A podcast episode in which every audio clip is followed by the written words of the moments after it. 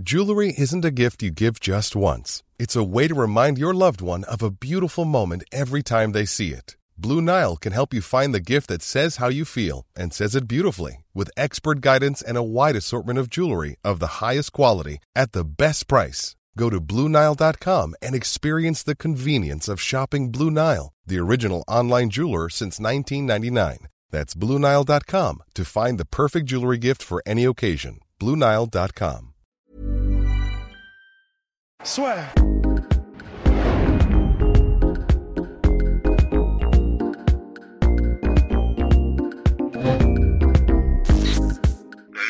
Ça va? Ça va et toi? Eh ben ça va super. Alors tout d'abord, je voulais te féliciter pour cette victoire face à Jairzinho Rosenstruck. Est-ce que toi, t'as été un petit peu surpris de la rapidité du combat?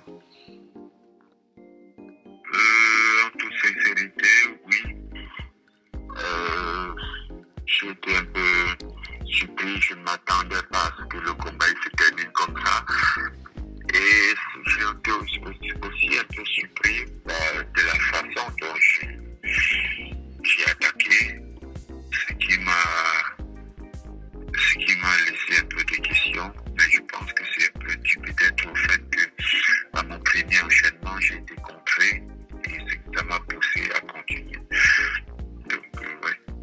Et c'était quelque chose, toi, t'avais, tu, t'avais cette volonté parce que c'était, c'était assez impressionnant de te voir justement avancer comme ça, euh, vraiment euh, ultra déterminé. C'était quelque chose que t'avais préparé avec euh, avec tes coachs de dire, il faut que rapidement on attaque pour vraiment, on va dire entre guillemets, effacer le combat contre Derek Lewis ou au contraire, c'est arrivé comme ça au fil du combat et t'avais pas du tout préparé ça.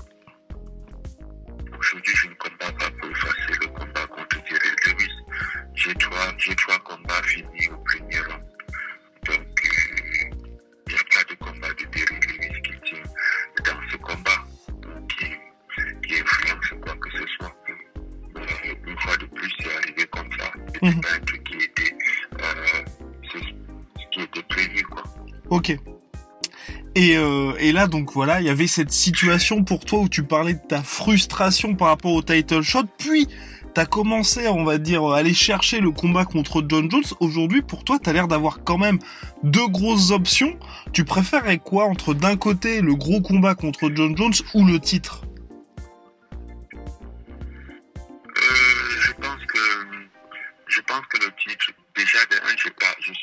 Allé chercher John Jones.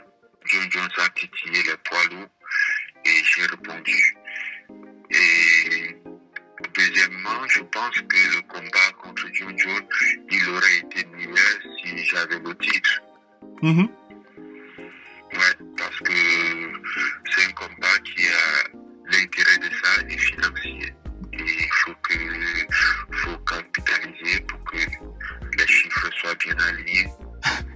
Complètement. Et, aujourd'hui, si, imaginons, hein, bien évidemment, euh, l'UFC te donne carte blanche pour ton prochain combat, donc toi, ta priorité, ce sera bien évidemment le titre. Euh, oui, c'est ce que je demande. Bah, après, on va pas, on va pas faire sur des imaginés, on va se baser sur la réalité, qui est ce que nous, on ne sait pas. Euh, je ne sais pas ce que l'UFC me donnera prochainement, même si je, je pense encore que, même si j'espère encore que ce serait le titre, mais on a quand même appris de l'UFC que, voilà, ils font, c'est eux qui tirent les ficelles, donc Exactement. les choses à l'église, quoi. Et, et- et est-ce que tu penses que là, justement, l'UFC, avec ce que tu es en train de faire, donc à savoir, là, quand même, tu es sur euh, 4 victoires par KO au premier round, on a un peu l'impression que tu as, on va dire, pour eux, épuisé toutes les cartouches possibles et imaginables dans la catégorie heavyweight. Est-ce que pour toi, il y aurait moyen qu'ils te fassent affronter quelqu'un d'autre que Cormier ou Stipe pour la ceinture? Parce que c'est vrai que là, a priori, on se dit, il y a plus d'autres adversaires pour Francis Ngannou. Bah, ça, je ne sais pas. Mhm. Honnêtement, je ne, je ne sais rien du jeu de l'UFC. Et, je voulais revenir avec toi sur le podcast que tu as fait avec Mike Tyson qui est hyper intéressant, qui est sorti en plus avec un super timing parce que dans le podcast, il te donne des conseils justement où il dit comment tu peux faire pour aller chercher les combats, un petit peu de trash talk, tout ça. Est-ce que tu as déjà commencé à appliquer les conseils qu'il t'a donné dans ce podcast?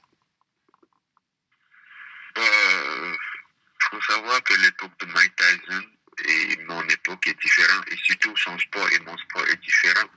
Mike Tyson, était, il faisait un sport, euh, le milieu de la boxe, c'est un milieu un peu, euh, c'est un peu libéral pourtant. Euh, le MMA, l'UFC, c'est un truc contrôlé.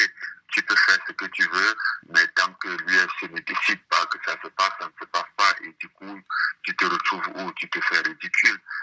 Euh, pas, c'est pas c'est pas comme si John Jones et moi on pouvait décider et aller combattre parce qu'on s'est parlé et qu'on est d'accord de combattre. Non, il faut que l'UFC voilà, c'est tout ça le problème. Donc ça ne sert à rien. Mhm. En boxe, les, les gens s'échauffent, ils tombent d'accord et voilà, ils envoient les managers se parler et voilà le combat qui est organisé. Après, cela dit, je pense que toi, tu sais très bien qu'un combat contre John Jones, ça ferait énormément d'argent.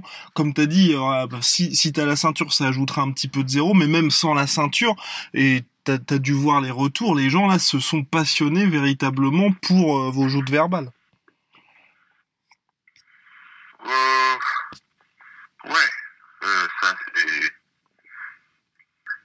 Ça fait quand même quelques, je vais dire, un bon bout de temps que j'entends parler de ce combat contre John Jones, où on m'excite un, un peu, on me pose les questions du combat contre John Jones et tout ça. Mhm. Bon, c'est clair que c'est un combat qui est, qui est bien désiré. Mhm. Et aujourd'hui... Après, il faudrait que tout soit dans le bon contexte. Mhm. Complètement. Et là, aujourd'hui, toi, tu es l'autoproclamé Uncrowned Champ pour, pour beaucoup, tu es le heavyweight le plus effrayant, mais est-ce que pour toi, même si aujourd'hui t'as pas la ceinture, tu es le meilleur poids lourd de la planète en MMA euh, Je ne peux pas l'assumer n'étant pas champion. Je ne peux pas l'assumer ayant, euh, ayant quelqu'un qui détient le, titre. Mmh. Mais vu, vu, que je suis, en, je suis en position légitime, d'avoir cette, euh, ce, euh, ce, challenge et qu'on ne me donne pas, alors je m'auto-programme en crown champ. Et, et euh, dans le... C'est Mike, Mike, Tyson qui m'avait donné ce nom. D'accord, ok. Et donc là, voilà, ça, ça, ça, poursuit avec ça. Toujours sur le podcast avec Mike Tyson, tu, tu reparles justement de, bah de, de, ta jeunesse au Cameroun, mais aussi de ton rêve qui a été d'être boxeur. Ce rêve-là, est-ce qu'aujourd'hui tu l'as un petit peu mis de côté ou au contraire, dans ta tête, ça reste quand même une, une vraie possibilité? Parce que t'en parles d'ailleurs avec Mike Tyson de dire, quand toi tu feras ton combat en boxe, t'aimerais bien qu'il te coach. Est-ce que pour toi ça, ça reste un petit peu aujourd'hui de la fantaisie ou au contraire, tu penses véritablement à faire cette transition en boxe anglaise C'est toujours une possibilité. Et, et, quand tu dis possibilité, c'est-à-dire tu as, déjà eu des tractations avec l'UFC pour dire, je sais pas moi, leur projet du Boxing, toi ça t'intéresserait? Est-ce que à la fin de ton contrat, tu te dis pourquoi pas justement partir là-dedans ou c'est possibilité quelque chose quand même d'assez lointain? C'est une possibilité, comme j'ai dit. Nous n'en saurons donc pas plus. Et, euh, et là, pour revenir à ta, ta superbe série de victoires là, et surtout supersonique, est-ce que par rapport à ce qui se passe là, avec l'évolution du MMA en France, en Afrique, est-ce qu'il y a un écho nouveau dans tes victoires? Est-ce que tu vois qu'aujourd'hui, quand Francis Ngannou gagne, il y a plus de couverture par exemple en France et aussi avec tout ce qui s'est passé ces derniers temps avec les sacres de Kamaru Ousmane et d'Israël Adesanya, l'Afrique aussi euh, est clairement demandeuse justement de ce côté-là en termes de MMA et t'as beaucoup plus de demandes en termes de médias et même des fans sur place. Oui, c'est clair, c'est clair que euh, il y a de plus en plus de lumière sur le, euh, sur le MMA en Afrique. Euh, oui, notamment avec, euh, avec nous et aujourd'hui avec des champions de, de l'UFC qui sont africains.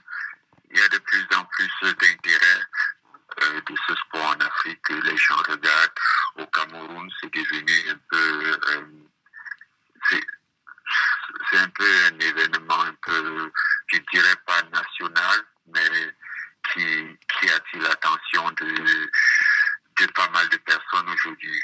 Euh, et ça, sans, sans, sans, sans exclure même les femmes. Hmm. C'est devenu quasiment un effet de mode. Et, Mhm. et donc l'ultime question, c'est bien évidemment l'UFC prévoit d'arriver en France d'ici euh, les, les prochains mois, prochaines années. Est-ce que toi, pour quand tu auras cet événement en France où, selon toute vraisemblance, tu devrais y être, est-ce que tu pourrais revenir au MMA Factory où là tu restes vraiment maintenant à Las Vegas? Je reste à Las Vegas. Ok. Eh ben formidable. Merci Francis, c'est tout pour moi. Soit.